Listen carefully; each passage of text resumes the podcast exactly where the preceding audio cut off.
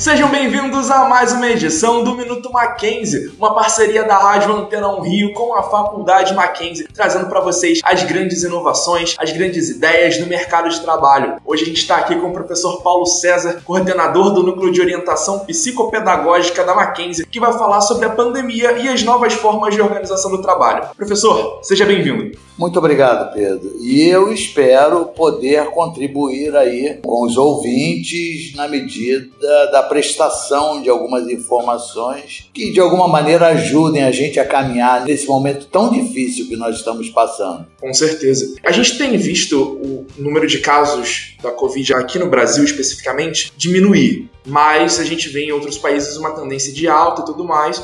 Mas ainda assim é inegável dizer que a pandemia afetou e ainda afeta a vida das pessoas. Isso se estende também para o mercado de trabalho. Como os setores mais importantes do mercado têm respondido aos impactos do vírus? O mercado, como nós sabemos, muito dinâmico, né? Pra gente ter uma ideia, a gente não parou, a gente passou um momento muito difícil. Quer dizer, nem sei se a gente passou ou estamos passando e ainda passaremos algum tempo nessa recuperação. Mas o mercado e as empresas, de uma maneira geral, buscaram suas formas de promoverem as melhores adaptações para não pararem e responderem de acordo com as necessidades que se apresentavam. E aí, no caso, como eram essas respostas? Como foi esse processo de preparação? O que a gente vê de tendência dentro dessas estruturas? É, deixa eu falar, é, tem uma, uma, um exemplo nosso que é muito interessante quando você fala de preparação. A nossa preparação foi, em 15 dias a gente virou o jogo. Nós éramos uma universidade que trabalhava em regime presencial e de repente parou tudo. Saímos numa sexta-feira e retornamos 15 dias depois, numa segunda-feira, dentro de um processo absolutamente diferente do anterior. Sim. E as empresas, de uma maneira geral, e de outros setores, também não foram diferentes. Elas viraram o jogo muito rapidamente. Aliás, essa é uma das características da modernidade. Saber virar o jogo muito rapidamente. Trabalhar duro e fazer, montar, elaborar e desenvolver novos processos adaptativos. E é importante, o senhor falou sobre essa característica da modernidade de se adaptar rapidamente a contextos complexos, como foi o da pandemia. Muitas vezes eu ouvi a expressão trocar o pneu com o carro em movimento. Né? Exatamente. Essa é a expressão que eu uso muito. a gente trocou.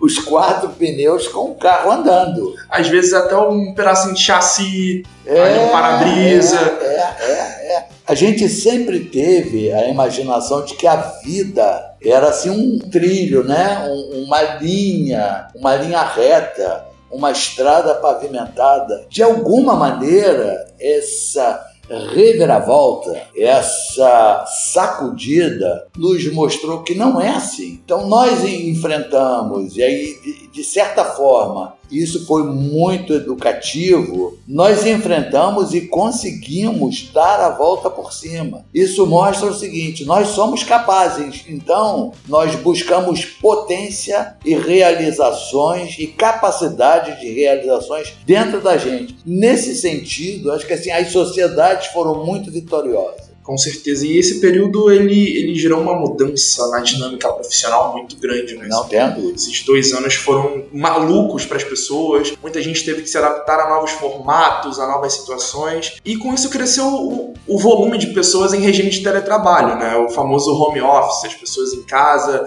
aproveitando-se das plataformas digitais para poder trabalhar. Você acredita que essa digitalização é um caminho sem volta? É um dois. Eu não tenho dúvida. Agora, eu gostaria muito, uma contribuição que eu gostaria de deixar assim, para os jovens, né? é que a gente já percebeu isso agora mais claramente do que nunca, a gente já percebeu que a vida não é essa linha reta. Com certeza. A vida não é trilho, a vida são trilhas e a gente vai precisar aprender cada vez mais a descobrir e abrir as próprias trilhas nas quais caminharemos.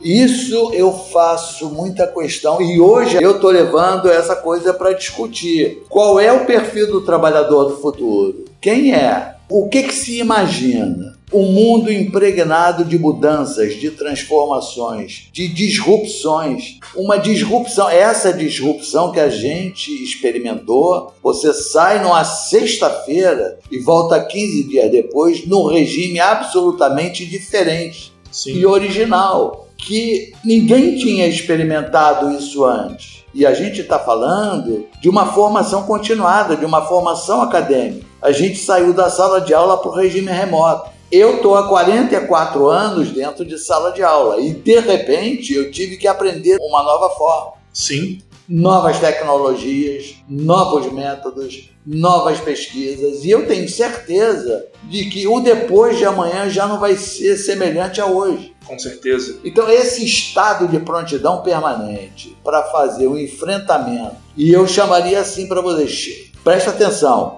é fazer o enfrentamento com sucesso dos grandes desafios que vêm por aí. Chamar a atenção de vocês, dos ouvintes, da, da rapaziada que está ouvindo, assim, 70% das ocupações que existirão no mundo do trabalho daqui a 20 anos, elas não existem hoje. Então, são caminhos que a gente vai precisar abrir. Todos nós estamos assim em igualdade de condições, porque todo mundo vai partir do zero. Cada nova mudança, todo mundo parte do zero. Então eu chamaria vocês para pensarem também onde tem a crise, certa e seguramente tem a oportunidade. Convidá-los e convidá-las para a gente pensar esperançosamente em relação ao futuro. Podermos olhar para o futuro e descobrirmos um lugar legal no futuro, um lugar legal para a gente viver. E que você nunca se esqueça de que o seu futuro tem a sua participação na construção dele. Como é que nós nos preparamos? Não podemos esquecer que precisamos estar sempre atualizados,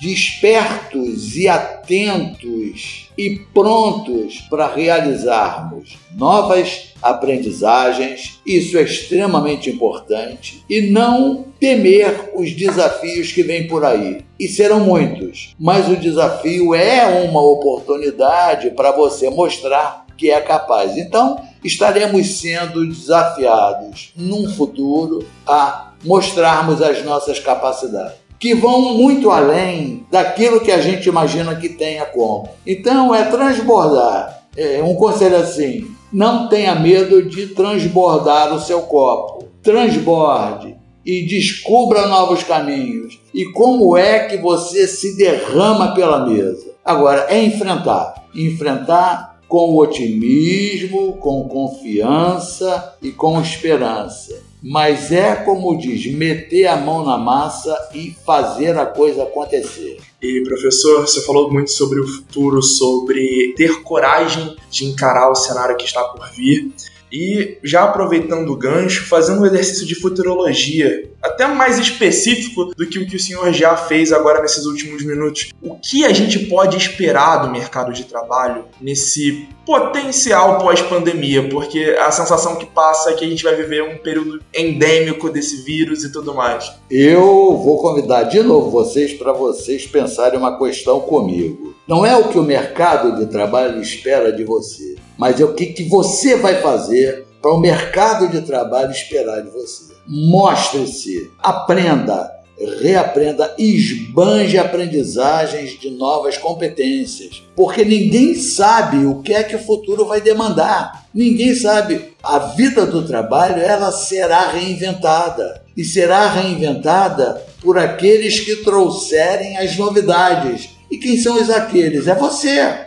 Você é um dos aqueles. Então a gente não, precisa esperar que o, o mercado diga para nós qual é o perfil que ele precisa. Reinvente-se dentro do seu perfil. Redescubra-se. Aprenda novas coisas. Invista em novas competências.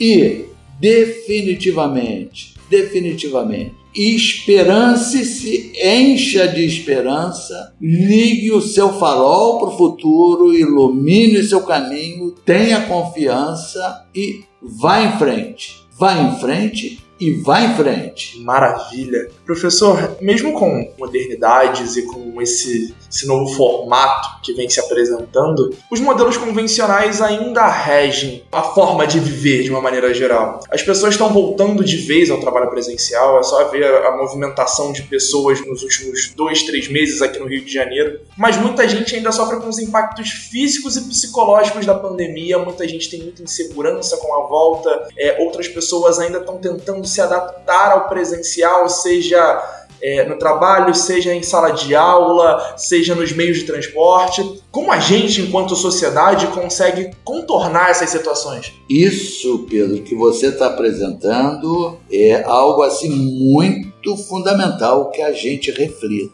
Me parece que a gente até agora caminhou com certezas e que o amanhã chegará pelo fato de ser hoje. Essa sacudida que nós recebemos mostrou assim: há um princípio de incerteza que também rege a vida. A vida, como a gente já falou anteriormente, a gente hoje já sabe que não é uma estrada reta plana e sem buraco. Não, não. Um dos requisitos que eu imagino que a gente precise cultivar é ser capaz de lidar e enfrentar um mundo de incerteza.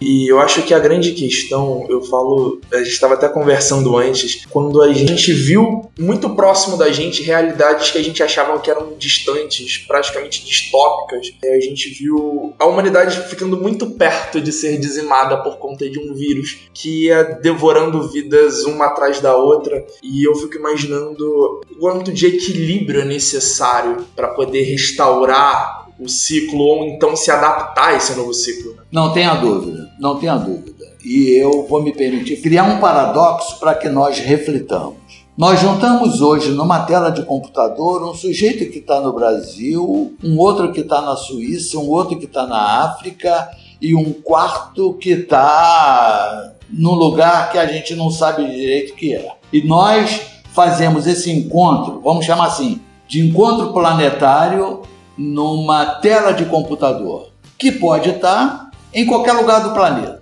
E a gente não conhece. Eu moro no apartamento 304. Sim. E eu não conheço o, o vizinho do, do 303 e do 302. É, a gente pensar nesses paradoxos. E são os paradoxos que parece que cada vez mais vão formar o mundo. E viver esses regimes e esses momentos de heterodoxia, esses desafios frontais, radicais e repentinos que vão aparecer na frente da gente, me parece que a gente precisa aprender a lidar com isso. Mas lidar produtivamente e de uma forma que você possa sair fortalecido de cada embate e de cada desafio que certamente cada um de nós tem condições de vencer.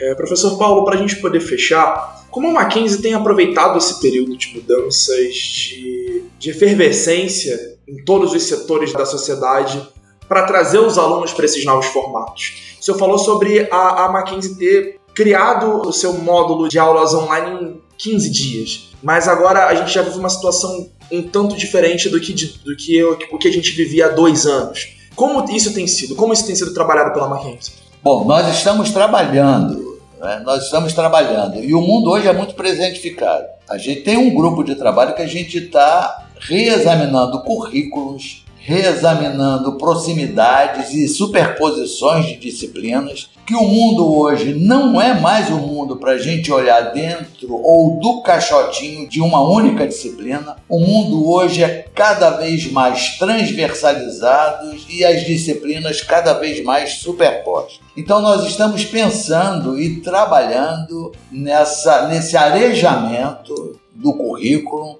renovando o currículo e fazendo trançamentos de disciplinas e pensando uma sala de aula muito diferente, muito diferente da sala de aula tradicional. Eu diria assim, nós estamos pensando, é, sem falsa modéstia, de trazer, de retomarmos na sede nova, estamos refazendo todo o processo didático, pedagógico e acadêmico, em disciplinas, ambientes de aprendizagens e pensando muito dentro de um futuro. Quer dizer, a sala de aula é, para nós, hoje, um local onde nós realizaremos aprendizagens e aonde nós experimentaremos uma nova circunstância, onde professores e alunos terão papéis significativos nessa construção